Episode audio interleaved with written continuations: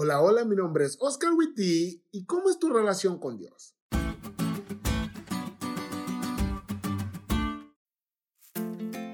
Esta semana hemos hablado acerca del pacto. Y sí, un pacto es un acuerdo entre dos o más personas que obliga a ambas a cumplir una serie de condiciones. Y obviamente eso suena muy frío para referirse a una relación entre Dios y nosotros. Algo así como decir que el matrimonio es solamente un contrato entre un hombre y una mujer para vivir en sociedad, igualdad y alcanzar metas. No inventes, así ni ganas dan de casarse.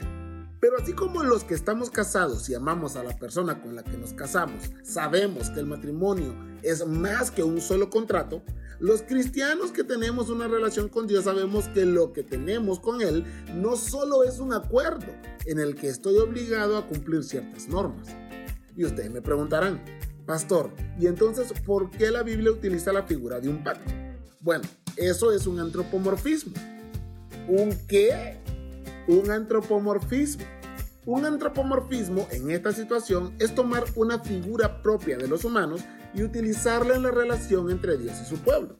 O en palabras de la lección, el Señor simplemente está trabajando con su pueblo en un contexto que ellos pudieran entender.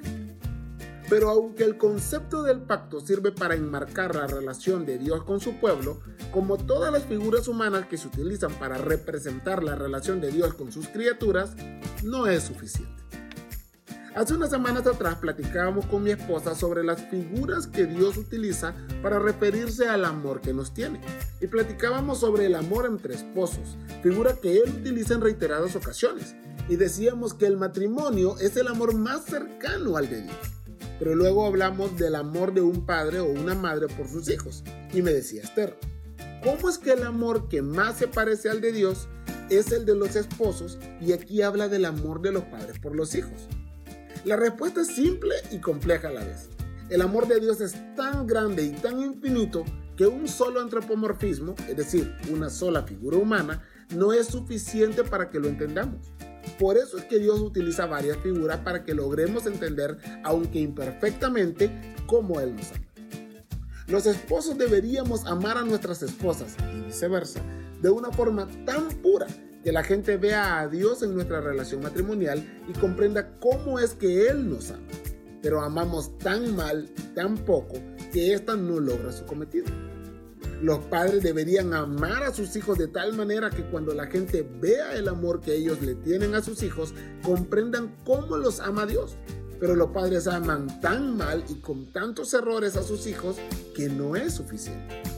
Por eso es que Dios utiliza el concepto de familia, como la de un esposo que ama a su esposa, o un padre ama a sus hijos, o cómo se aman los hermanos, porque la familia debería mostrar en sus relaciones individuales el amor de Dios por la humanidad caída y los utiliza todos, porque uno solo no podría expresar la totalidad del amor de Dios por sus hijos.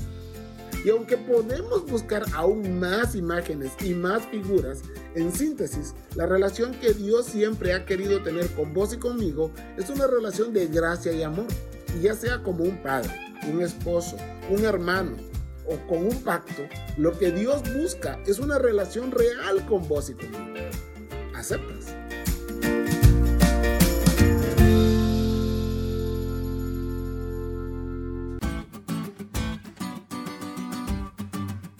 ¿Te diste cuenta lo cool que estuvo la lección? No te olvides de estudiarla y compartir este podcast con todos tus amigos. Es todo por hoy, pero mañana tendremos otra oportunidad de estudiar juntos.